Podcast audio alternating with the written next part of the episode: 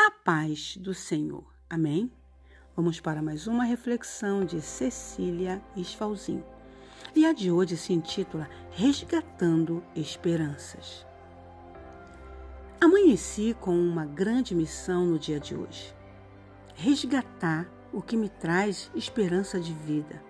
Abrir os armários dentro de mim, aqueles que há anos não abro que estão amarelados com um cheirinho de vitórias guardadas, acumuladas de anseios e privações.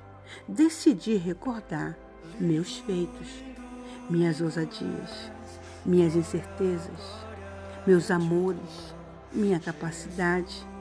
E a cada recordação fui percebendo o quanto parei no tempo por medo, o quanto abandonei sonhos por julgá-los impossíveis o quanto fui infiel a mim mesma.